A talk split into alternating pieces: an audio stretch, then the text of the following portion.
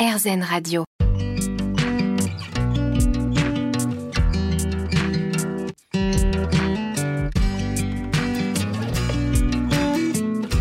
L'instant présent Aurélie Godefroy. Bonjour, c'est Aurélie Godefroy. On se retrouve pour l'instant présent, votre émission hebdomadaire sur RZN Radio.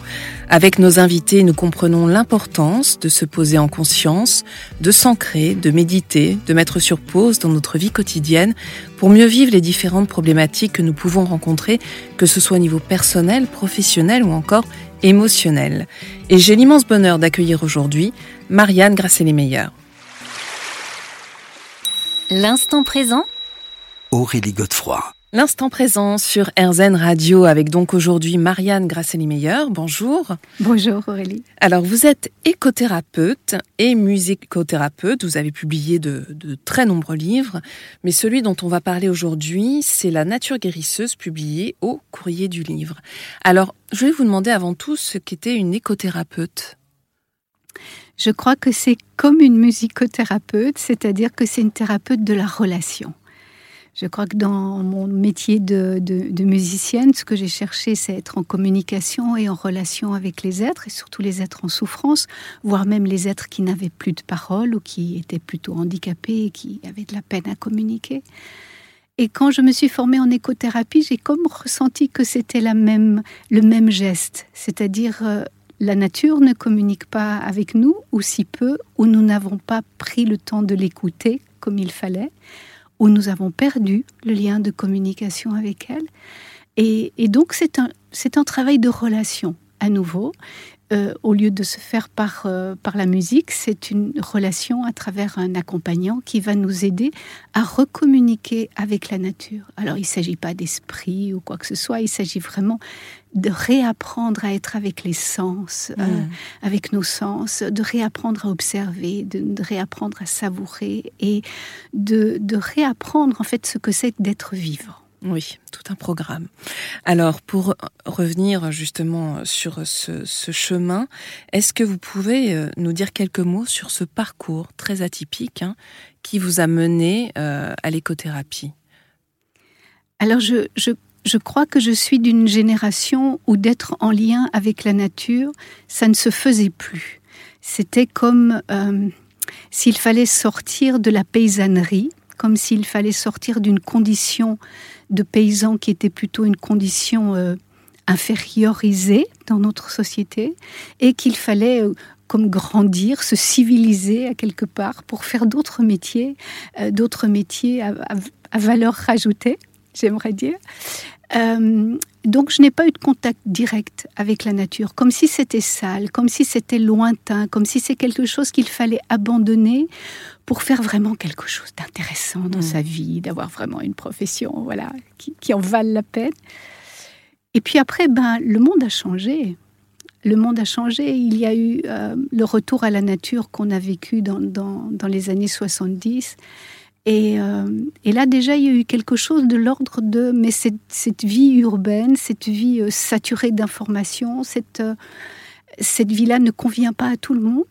Et il y a eu des, voilà, des, des, personnes, des communautés, des gens qui se sont mis un peu hors société, euh, dont j'ai fait partie aussi. J'ai eu envie, euh, à travers l'éducation que j'ai donnée à mes enfants, être plus proche, plus proche d'une alimentation saine, plus proche de, de valeurs qui, qui, qui, me semblaient plus essentielles. Donc ça, ça a été mon parcours. Et puis il y a eu mon parcours de femme aussi.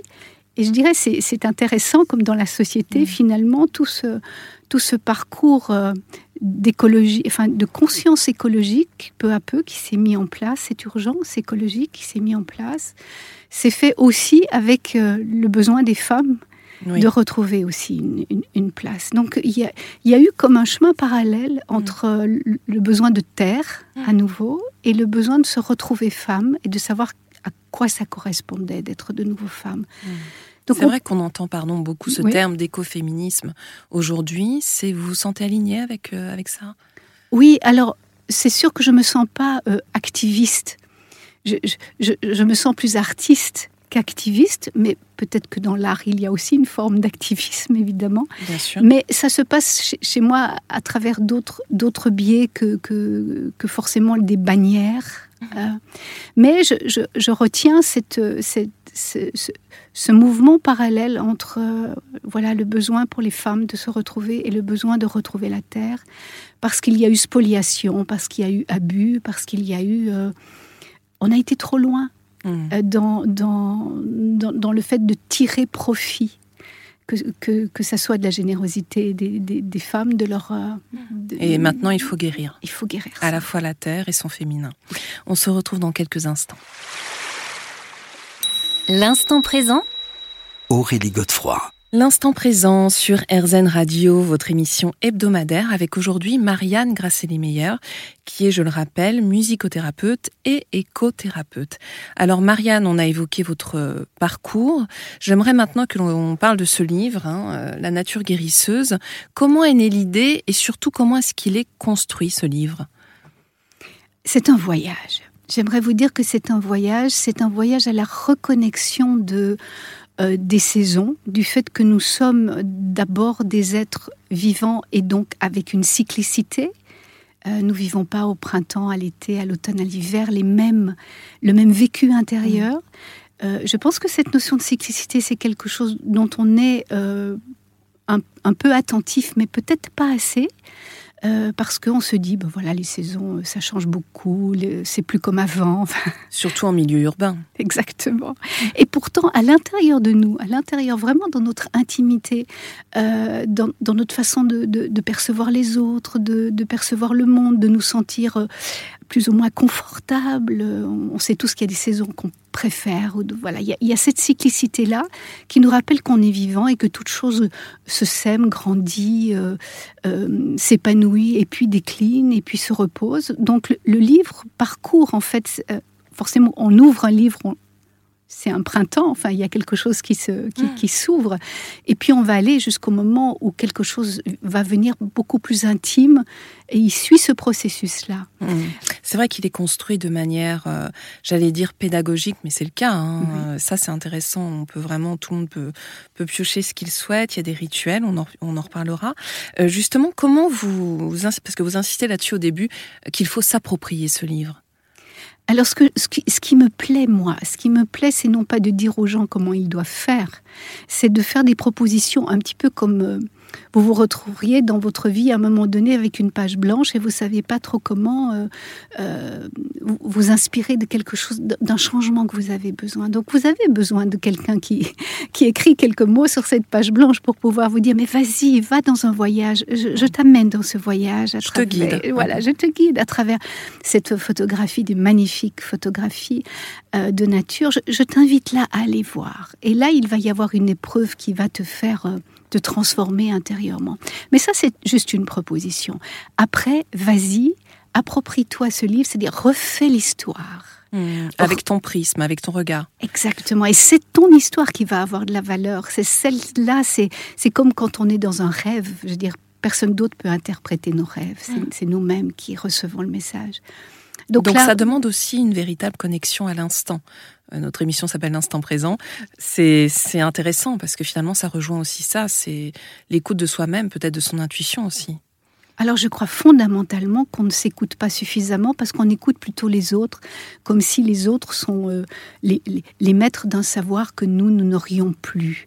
Mais en fait, la connexion avec la nature, la connexion avec cette nature, en fait, c'est un miroir de nous-mêmes. Donc euh, c'est cette, cette nature fait renvoi à notre intimité et c'est là qu'on se redécouvre. C'est beau, enfin c'est- du grand mystère. Euh, nous sommes le plus grand mystère de nous-mêmes. Nous, nous, avons besoin de, de prendre le temps d'aller revenir vers soi. Et c'est- ce livre est un, détour pour revenir vers soi à travers euh, voilà, des propositions. Alors, moi, j'ai une question euh, très pratique. Comment est-ce qu'on fait quand on vit justement dans un milieu urbain et qu'on n'a pas trop l'occasion d'être en contact avec la nature? Est-ce qu'on peut aussi piocher dans ce livre des choses qui vont nous aider? Alors je crois que c'est par la photographie. J'avais vraiment envie dans, dans, dans ce livre, dans d'autres livres, j'ai utilisé des, des peintures. Et j'avais vraiment ici besoin que ça soit des photographies de la vraie nature. Que ça soit la forêt qui nous parle, que ça soit le champ qui nous parle, l'arbre, etc. Parce que je crois que quand on voit ces photographies et qu'on s'imagine rentrer dans cette photographie, c'est vraiment comme si on, voyageait.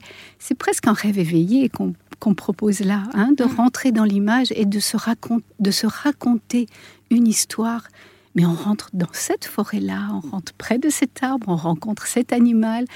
Euh, oui, donc en fait, on peut laisser notre imagination faire les choses sans pour autant se déplacer euh, au cœur de la, de la forêt ou, ou ailleurs. C'est mieux si on peut y aller, mais euh, les photographies nous donnent quand même cet accès. Oui, alors c'est une magnifique opportunité. Sandrine Bout, la, la, la photographe, est quelqu'un qui, qui prend le temps d'avoir froid, d'avoir faim, de, de, de, voyager, de rester, de faire des bivouacs euh, la nuit dans des endroits sauvages, pour nous ramener justement de ces photographies-là que, que, nous, on ne pourrait pas euh, forcément y aller. Donc euh, c'est vraiment une évasion, mais au lieu que l'évasion nous, nous décentre, c'est une évasion qui nous recentre.